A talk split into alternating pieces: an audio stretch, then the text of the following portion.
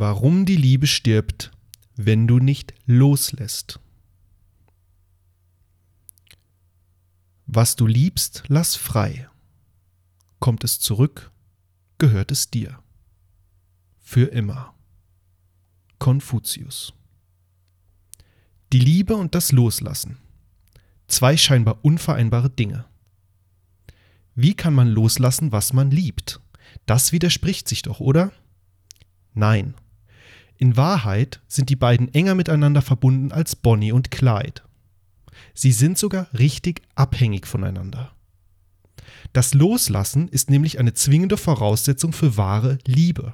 Und bedingungslose Liebe ist eine notwendige Voraussetzung für wahres Loslassen. Das bedeutet, wenn du nicht loslassen kannst, hast du keine Chance auf wahre Liebe. Nochmal, wenn du nicht loslassen kannst, hast du keine Chance auf wahre Liebe. Schlimmer noch, wenn du nicht endlich lernst loszulassen, riskierst du damit sogar, dass sich geliebte Menschen von dir abwenden. Warum ist das so? Die Liebe loslassen. Eine kurze Geschichte. Diese wunderbare Kurzgeschichte bringt das Problem sehr anschaulich auf den Punkt. Es war einmal ein Vogel. Er besaß ein paar vollkommener Flügel und glänzende, bunte, wunderbare Federn und war dazu geschaffen, frei am Himmel zu fliegen, denen zur Freude, die ihn sahen. Eines Tages sah eine Frau diesen Vogel und verliebte sich in ihn. Sie schaute mit vor Staunen offenem Mund seinem Flug zu, ihr Herz schlug schneller, ihre Augen leuchteten vor Aufregung. Er bat sie, ihn zu begleiten, und beide schwebten in vollkommener Harmonie am Himmel, und sie bewunderte, verehrte, feierte den Vogel. Aber dann dachte sie, vielleicht möchte er ferne Gebirge kennenlernen. Und die Frau bekam Angst, fürchtete, dass sie so etwas mit einem anderen Vogel nie wieder erleben könnte. Und sie wurde neidisch auf den Vogel, der aus eigener Kraft fliegen konnte. Und sie fühlte sich allein und dachte, ich werde dem Vogel eine Falle stellen, und wenn er zurückkommt, wird er nie wieder wegfliegen können. Der Vogel, der auch verliebt war, kam am nächsten Tag zurück, ging in die Falle und wurde in einen Käfig gesteckt. Die Frau schaute täglich nach dem Vogel. Er war ihre ganze Leidenschaft und sie zeigte ihn ihren Freundinnen, die meinten, Hast du ein Glück? Dennoch vollzog sich eine merkwürdige Veränderung. Seit sie den Vogel besaß und ihn nicht mehr erobern brauchte, begann sie das Interesse an ihm zu verlieren. Der Vogel, der nicht mehr fliegen konnte, was den Sinn seines Lebens ausmachte, wurde schwach, glanzlos, hässlich. Die Frau beachtete ihn nicht mehr, fütterte ihn nur noch und reinigte seinen Käfig. Eines Tages starb der Vogel. Die Frau war tieftraurig und konnte ihn nicht vergessen aber sie erinnerte sich dabei nicht an den Käfig, nur an den Tag, an dem sie den Vogel zum ersten Mal gesehen hatte, wie er fröhlich zwischen den Wolken dahinflog. Hätte sie genauer in sich hineingeschaut, so hätte sie bemerkt, dass das, was sie am Vogel so sehr begeisterte, seine Freiheit war, sein kräftiger Flügelschlag, nicht sein Körper. Ohne den Vogel verlor auch für die Frau das Leben seinen Sinn und der Tod klopfte an ihre Tür. Wozu bist du gekommen? fragte sie den Tod. Damit du wieder mit dem Vogel zusammen am Himmel fliegen kannst, gab der Tod zur Antwort. Wenn du ihn hättest fliegen und immer wiederkommen lassen, hättest du ihn geliebt und noch mehr bewundert. Aber nun brauchst du mich, um ihn wiederzusehen. Aus Elf Minuten von Paolo Coelho, Zürich, Diogenes Verlag 2005, Seite 228 folgende. Erkennst du dich in der Geschichte wieder? Warum wir festhalten. Warum fängt die Frau in der Geschichte den Vogel und sperrt ihn ein? Aus Angst. Angst ist der Ursprung allen Übels. Hier geht es um verschiedene Ängste. Angst vor dem Alleinsein, Angst vor Ablehnung, Angst vor der eigenen Unvollkommenheit, Angst, ein Stück von sich selbst zu verlieren Angst vor dem Unbekannten, Angst vor Kontrollverlust. Durch die Gefangenschaft versucht sie die Ursache dieser Ängste loszuwerden. Wenn der Vogel immer bei mir ist, bin ich nie alleine. Wenn der Vogel in einem Käfig sitzt, kann er mich nicht ablehnen. Wenn der Vogel in meinem Käfig sitzt, vervollkommnet er mich und ich kann ihn zur Schau stellen. Das ist genau das, was wir oft mit Menschen tun, die wir angeblich lieben. Wir sperren sie in einen goldenen Käfig aus Bedingungen und Erwartungen. Da heißt es dann zum Beispiel, ich will nicht, dass du jeden Abend so lange mit deinen Jungs unterwegs bist. Sonst bin ich alleine. Es gefällt mir nicht, dass du diesen kurzen Rock beim Weggehen mit deinen Mädels anziehst. Sonst findet dich noch ein anderer schön und du könntest mich ablehnen. Oder du solltest etwas mehr Sport machen, wenn du willst, dass ich dich noch attraktiv finde. Sonst siehst du irgendwann schlimmer aus als ich und kannst mich nicht mehr vervollkommnen. All das sind ebenfalls Versuche, die Ursache unserer Ängste zu bekämpfen. Und jetzt die Preisfrage. Hat das jemals funktioniert? Nein, noch nie. Bei keinem einzigen Menschen auf der Welt. Es passiert nämlich genau das Gegenteil. Es ist ganz so wie mit dem Vogel in der Geschichte. Was du einsperrst, das verliert an Glanz, Lebendigkeit und an Reiz. Okay. Vielleicht führt es im wahren Leben nicht direkt zum Tod des Eingesperrten, aber dennoch zu einem langsamen Sterben, dem Sterben der Liebe. Warum die Liebe stirbt, wenn du nicht loslassen kannst. Erstens. Ständige Verfügbarkeit. Menschen wollen das, was sie nicht haben können. Das ist soweit klar, oder? Aber was ist der Umkehrschluss? Menschen verlieren das Interesse an Dingen, die ständig verfügbar sind. Auch das ist eine bittere Wahrheit. So war es früher mit dem neuen Spielzeug, das einige Tage später in der Ecke lag, und so ist es heute immer noch mit allem anderen im Leben. Was für einen Sinn hätte es auch etwas zu begehren, das sowieso immer da ist? Zweitens. Fehlende Möglichkeit zur freien Entfaltung.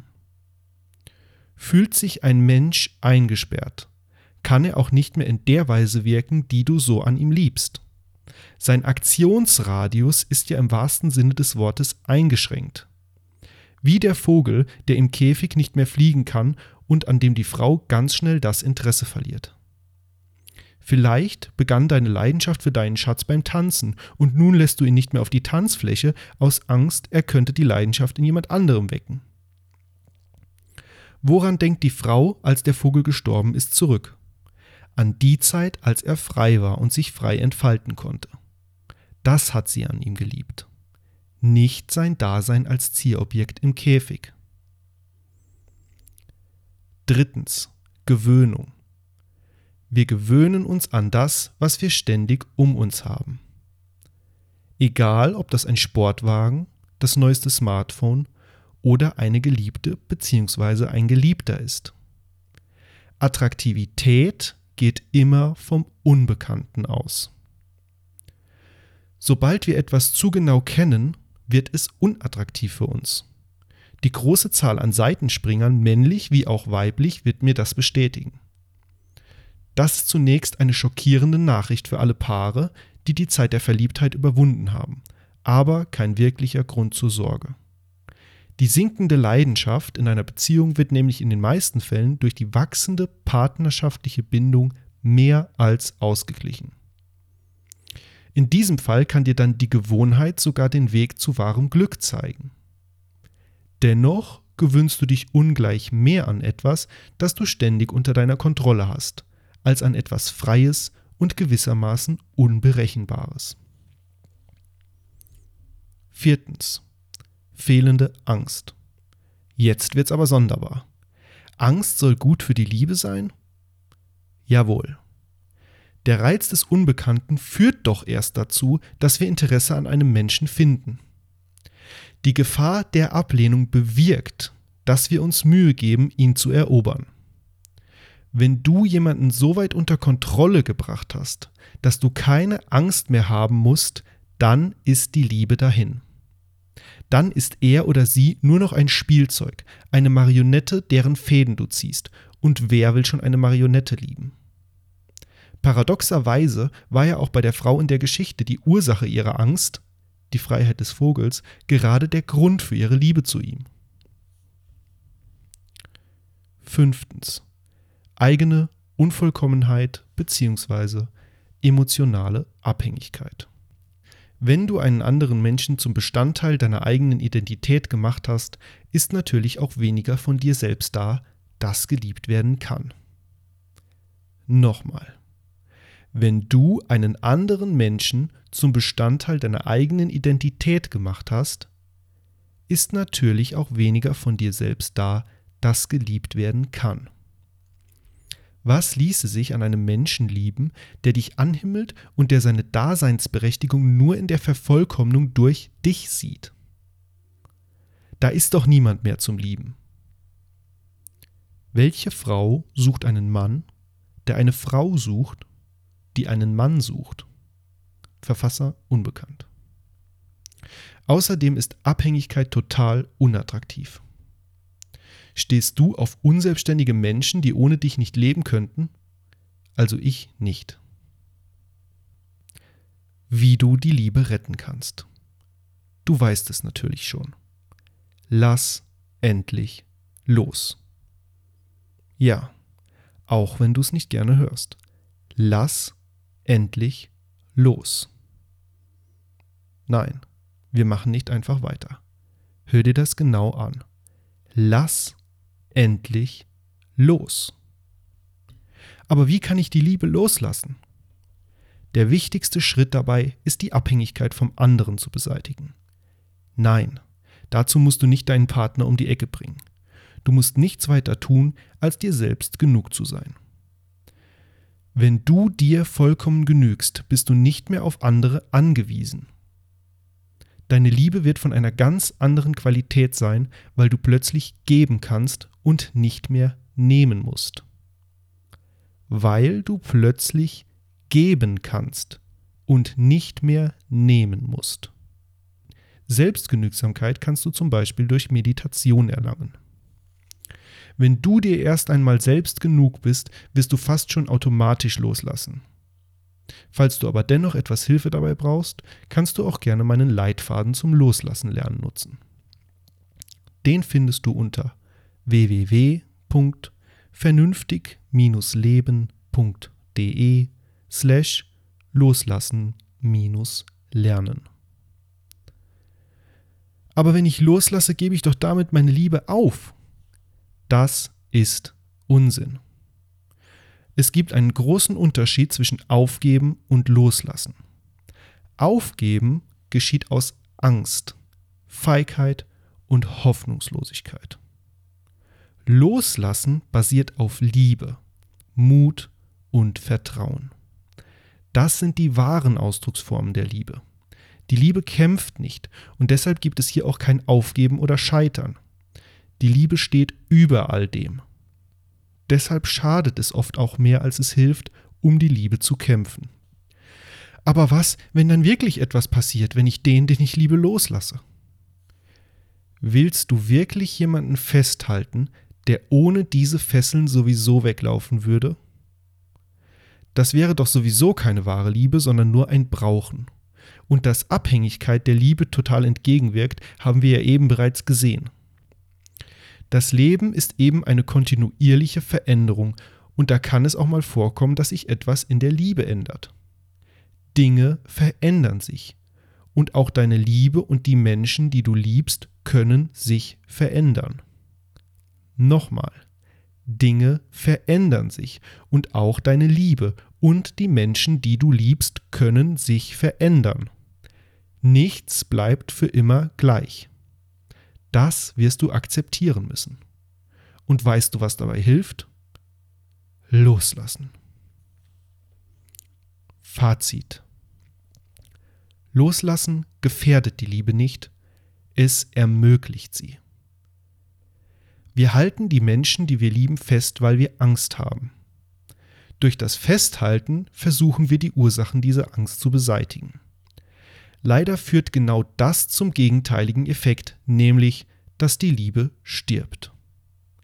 Loslassen ist die Lösung dieses Dilemmas und die Rettung der Liebe. Die wichtigste Voraussetzung, um entspannt loslassen zu können, ist sich selbst genug zu sein. Was das bedeutet und wie du es schaffst, erfährst du in meinem Leitfaden zum Loslassen lernen. Wie siehst du das mit dem Loslassen? Gut für die Liebe oder viel zu riskant? Schreib einfach einen Kommentar unterhalb des Beitrags. PS da das mit dem Loslassen in der Liebe manchmal gar nicht so einfach ist und ich mittlerweile viele Fragen dazu bekomme, sieh zum Beispiel die Kommentare unten, habe ich beschlossen, eine ausführliche Schritt-für-Schritt-Anleitung zu erstellen. Diese findest du inklusive vieler anschaulicher Beispiele, auch die Liebe betreffend, in meinem Buch über das Loslassen. Dazu kannst du mehr erfahren unter loslassenbuch.de. Außerdem kannst du dich in meinen Newsletter eintragen und dir damit mein kostenloses E-Book Weisheiten des Flusses sichern. Darin erfährst du zum Beispiel, wie du mit dem Geheimnis des Flusses attraktiver werden kannst, Menschen und Erwartungen an sie loslassen lernst, Konflikte konstruktiv und souverän bewältigst oder mit Einsamkeit und Ablehnung umgehen lernst. Du findest es unter vernünftig-leben.de slash ebook.